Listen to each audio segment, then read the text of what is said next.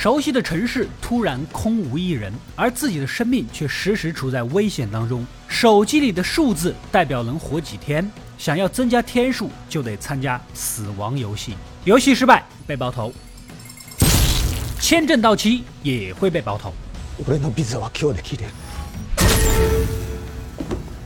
究竟是谁在操控着这一切呢？本期继续给大家介绍高分日剧《弥留之国的爱丽丝》三到四集的故事。在上一期里，我们的男主有希和两个好基友只是躲在厕所眨眼的功夫，外面熟悉的世界变得空荡无人，似乎来到了一个奇幻的国度。经过两轮游戏考验，几个人侥幸存活，也认识到了这个世界除了他们以外还有其他人，而且都是被迫参加游戏的参赛者。游戏的类型有四种，分别对应扑克牌的花色：梅花考验团队的合作能力，方块考验智力，黑桃考验的是体力。红心考验的是人心，而扑克牌上的数字越大，代表着难度越大。在上一场游戏结束之时，好基友黄毛无意间听到一个叫海滨的地方，似乎聚集着很多人，难道是这个世界的避难所吗？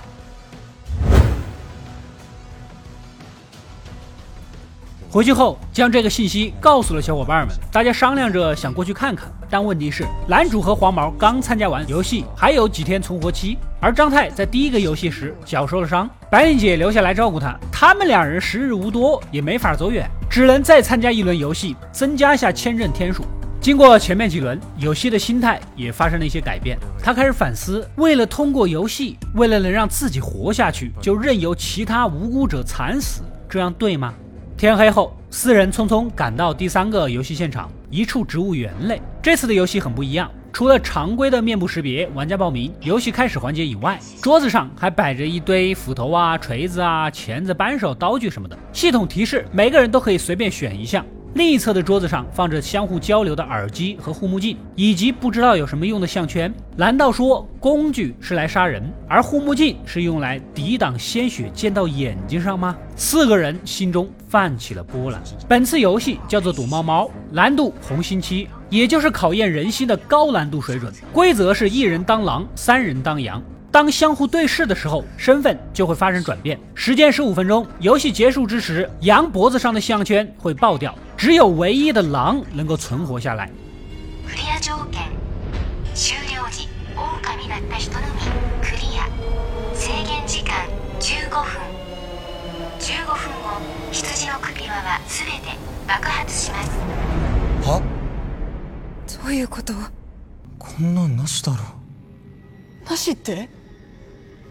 この中で生き残るのは一人ってこと最後まで狼だったやつの勝ち残り3人は死ぬ这就意味着四个人只有一个人可以活下来，大家不寒而栗呀。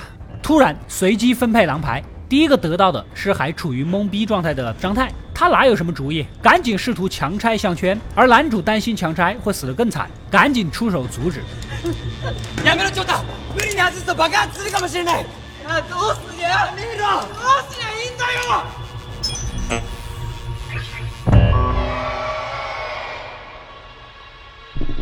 アリス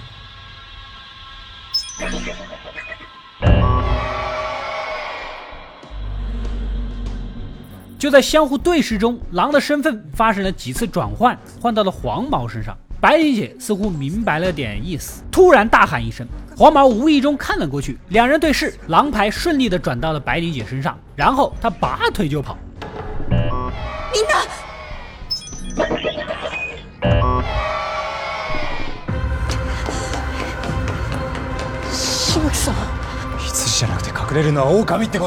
男主这三兄弟才想明白呀，如果狼是唯一活下去的角色，那游戏根本就不是狼抓羊啊，而是三只羊要抢狼。黄毛第一个追了过去，他早就对自私的白灵姐不爽了，肯定不可能让你这个娘们活下去，便宜全让你一个人占。之前拿到的工具派上了用场，没费什么力气，很快就追到了。而摔倒在地的白灵姐又惊又怕，为了逃命，情急之下猛攻黄毛上一场游戏里受伤的伤口。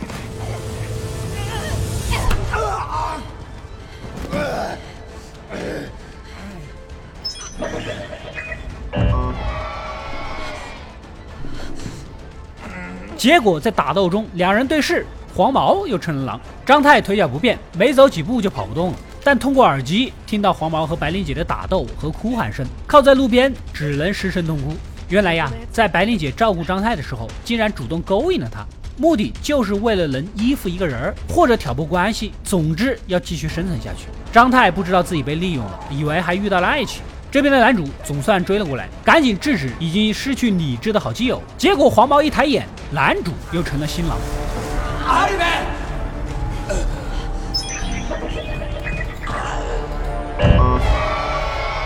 いつ二人ともやめてくれ頼む今までみたいに協力すればなんとかなるかもしれない但有希并没有选择逃跑，冷静地劝说大家先别急着争抢。 之前的游戏都是大家齐心协力通关的，这次说不定也能找到破解的办法，都能活下来。可白领姐冷冷的一口否定。这次是红心游戏，考验的就是人心。她心里无比清楚，人心是不可测的。说着，拿着黄毛的刀冲向男主。眼见道理讲不通，再待下去小命都没了，男主只能逃走。一番激烈的追逐，还是被黄毛和白灵姐前后堵住。此时的他们早已失去理智，听不进劝呐，笃定的认为不可能有办法。男主就是想一个人活下来。自分だけ生き残るつもりなんでしょ？あんたなんか死んだっていいじゃん？生きる覚悟がある人間が生きなきゃ意味ないのよ。やっぱり希望なんか残っちゃいなかったよ。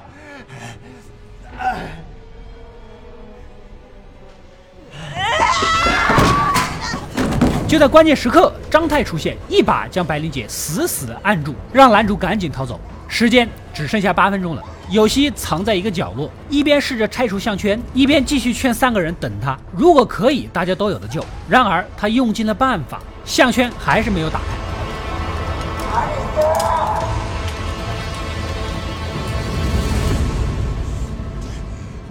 どこだ出てこいそのまま隠れて逃げ切る気がくそ騙しやがって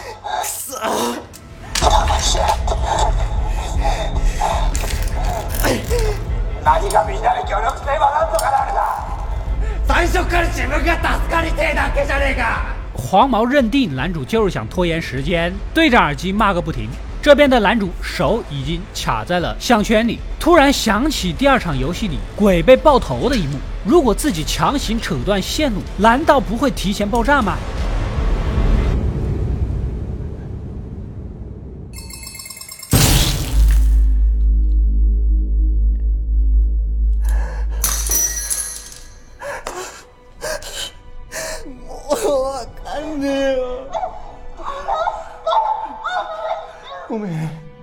顿时，他害怕了，放下了工具，哭着向同伴们说：“对不起，为自己的懦弱道歉。”黄毛并不接受道歉，懦弱的人没有活着的价值。既然这样，你还不如让我活下去。就在此时，他的伤口也裂开了，失血过多，实在是支撑不住，倒在了地上，口袋里的戒指也滚了出来。这枚戒指原本是想送给酒吧老板的女友，他是真正的喜欢这个女人。表面上黄毛只会打打杀杀，但是每当提及男主和张太的时候，语调就变得无比的温柔。就是这个女人太了解他了。想到自己无疾而终的爱情，以及一直以来陪伴他的两个好基友，黄毛冷静了下来，反思怎么会对他们挥舞着尖刀。耳机里响起了张太的声音，他也不想死，但如果相比起来，他更希望有希和黄毛能活下去。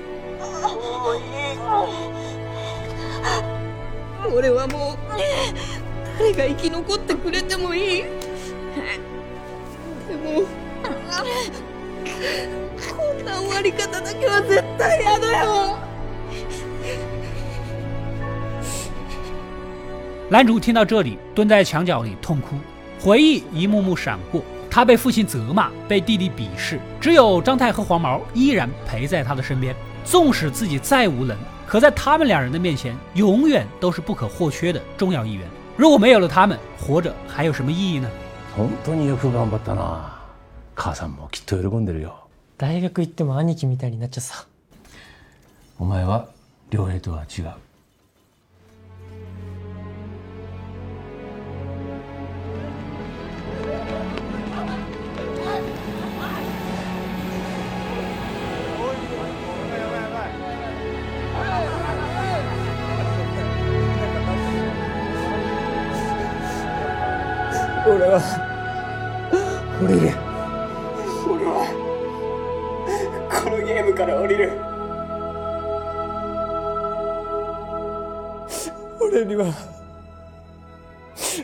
お前らしかいなかった时间只剩下三分钟，男主想开了，走了出来，大声呼叫着两个小伙伴的名字，希望他们出来，把活着的机会让给他们。可此时却没有任何人回应，因为黄毛和张太也想让他活着。どこだよ翔太翔太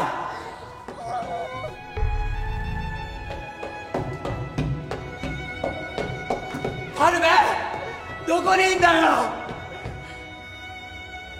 なんで黙ってんだよ黄毛躲在一个角落里，任由男主从他身边经过，依旧沉默不语。而张太把白灵姐拖到树丛中，死死地捂着她的嘴，以免发声。白灵姐表示：“你们仨的兄弟情干我毛事？我不能争取一下吗？”游戏即将结束，黄毛和张太忍不住说起了那些年共同经历的事儿，他们愿意接受这样的结局。 出てきてくれよ！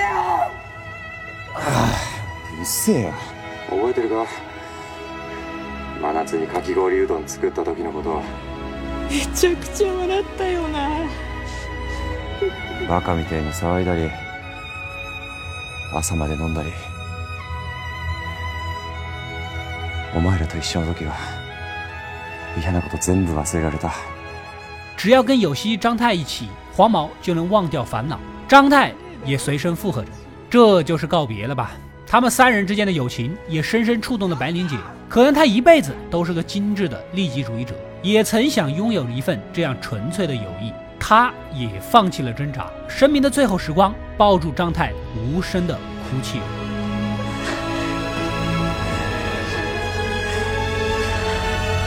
ごめんねごめんねしぶさん俺じゃないだろ後ろだよ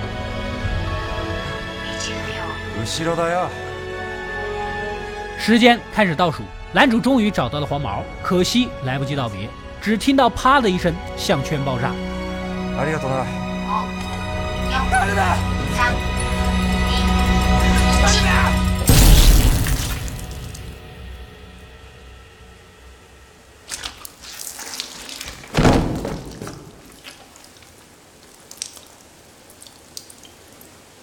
血溅到了男主的脸上，不久前还鲜活的生命已经消失。张太和白灵姐也同样如此。男主瞪大着双眼，不敢相信眼前的一切，看着朋友的尸体，痛不欲生。如果他能选择，他宁愿死去的是他自己。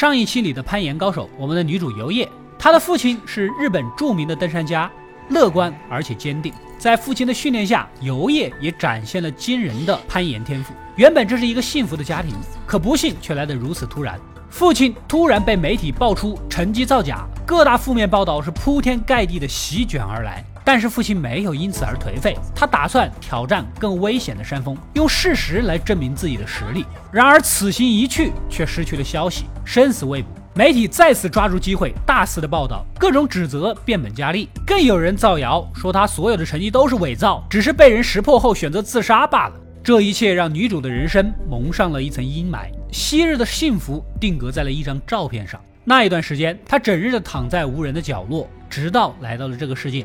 得益于父亲多年来的教导，他具备极强的生存能力。外出打猎的时候，正好遇到了已经几天不吃不喝的有希。隔天，游叶给他做了饭，可有希依然意志消沉。但是他的签证已经快到期了，如果不继续参加游戏，就会被杀死。游叶只能开启心理攻势啊！上次就是因为你不顾危险的提醒大家，才让我活了下来。我怎么也要救你吧！而且你死了，你好兄弟为你的牺牲不就白给了吗？话都说到这份上了，也是啊。两个人当夜结伴，根据提示来到了第四场游戏的现场隧道的一辆公交车里，而这里已经有三个其他的参赛者了：瘸腿哥、胡子哥和阿黄。他们也是在游戏中相识，后来就一直组队活到现在，彼此间结下了深厚的友谊。今天的项目叫做终点游戏，是考验团队合作的梅花，难度四，要求玩家在两个小时内跑到终点就算通关。ル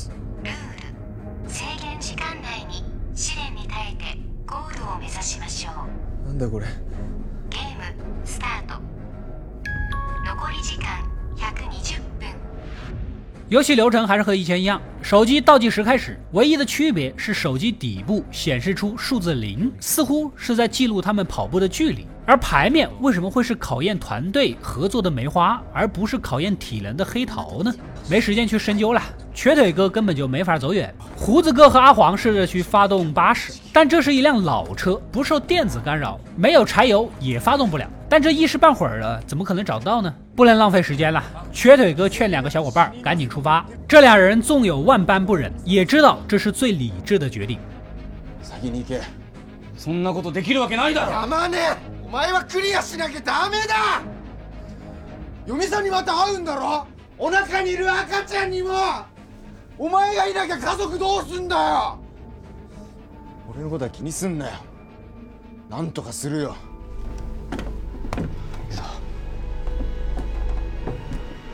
事实上，瘸腿哥也害怕了，只是他的眼泪流在了同伴们转身之后。男主是最后一个离开的，这一幕是何其相似啊！自己不是刚刚也经历过这种舍弃朋友的痛苦吗？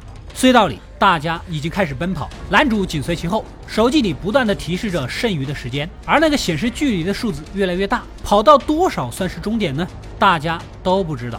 就在四个人跑得上气不接下气的时候，路边居然出现了一个补给点，桌子上放着满满的瓶装水。这时候如果能喝上一口水，那不是美滋滋？但阿黄那两人怕是陷阱，不敢先喝。只有男主最单纯呐，没想那么多，伸手拿了一瓶，被女主给制止了。飲めるのこれ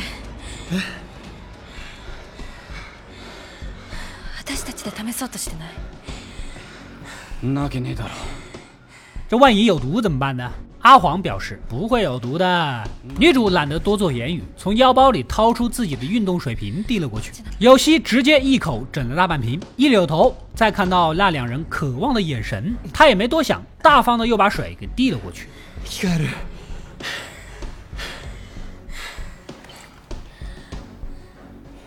いいのか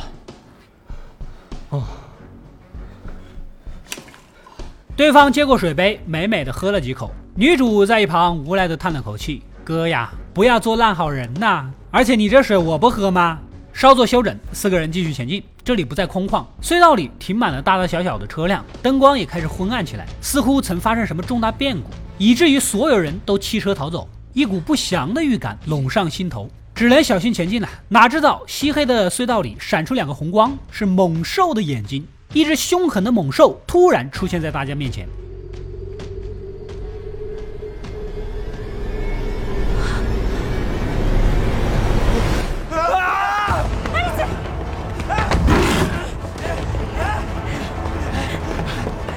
四人吓得是赶紧逃走，男女主慌乱中想钻进一辆汽车里，结果来不及关门，被猛兽卡住，眼看就要支撑不住了。幸好女主在车内找到了燃烧棒，立刻点燃，而猛兽害怕火光，转头攻击另外两人。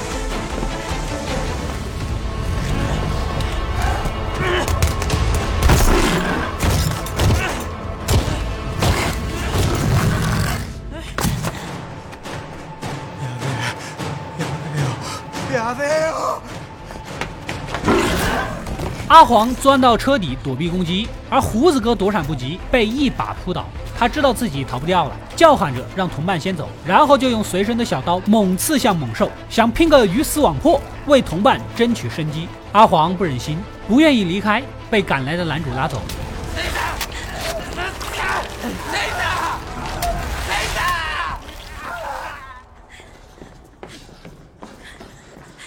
もう走れね頑張って 明亮了许多，似乎也变得安全了。现在只剩下有希、女主和阿黄三人了。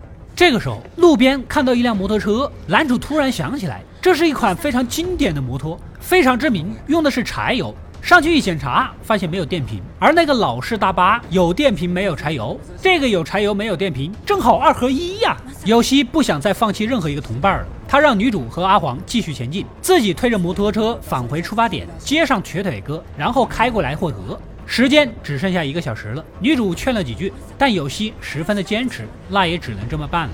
この燃料を持ってけばバスが動いて彼は助かる拓磨を助けに行くってことか でも言ったらゲームはクリアできないまだ間に合う時間はまだあと半分残ってるウサギは彼と一緒に先にゴールしてくれ俺は後で追いかける バスが動けば一瞬だ誰かを見殺しにして生き残るのはもうなしだ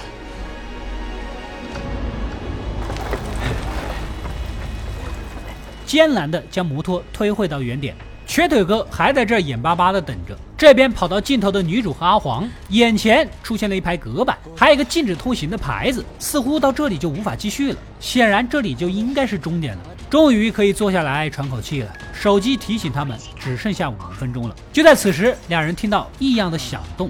隔板那头似乎有绷不住的感觉，螺丝开始被挤掉，显然马上就要灌入大量的洪水。两人赶紧往回跑。没过多久，一股洪流席卷而来，巨大的冲击力将金属隔板冲散。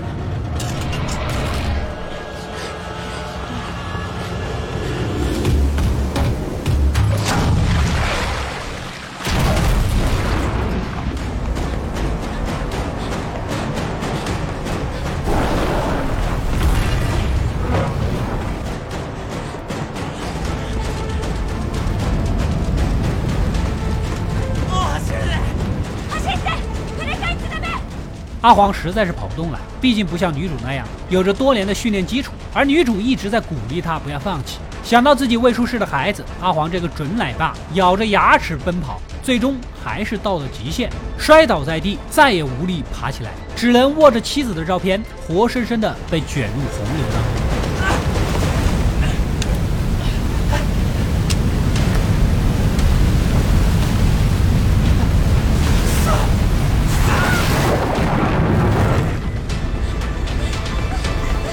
女主是不敢回头啊，只有拼命逃跑。关键时刻，男主和瘸腿哥开着大巴终于赶到。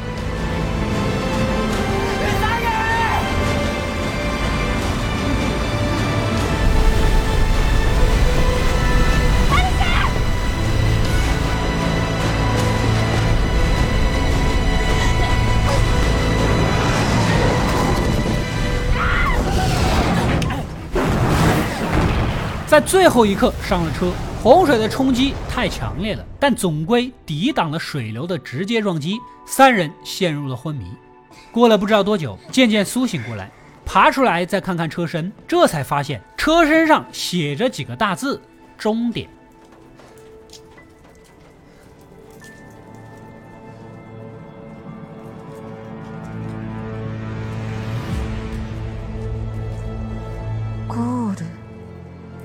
僕はずっと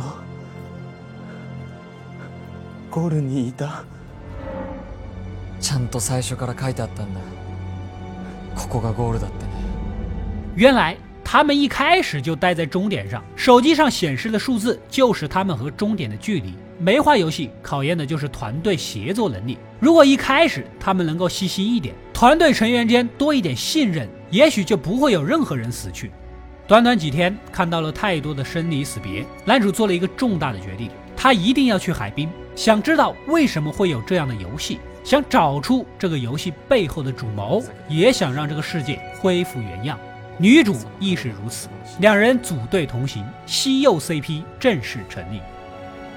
このふざけたゲームの首謀者を突き止めて、この世界を元に戻すまで、そのためにビーチを目指す。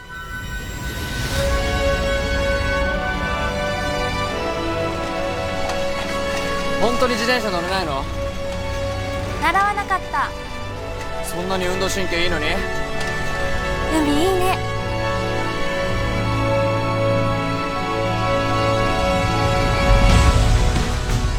以上就是《弥留之国的爱丽丝》三到四集的故事。男主有希痛失两名好友，一度让他失去了活下去的勇气。好在得到了女主游叶的帮助，又找到了人生的目标。 海滨到底是什么地方？是不是避难所呢？游戏背后的主谋是谁？这些谜团只能等后续的故事来给出答案了。如果大家对后面的故事依旧感兴趣，就点个赞支持一下。本期视频点赞过八万，继续为大家带来《弥留之国的爱丽丝》的续集。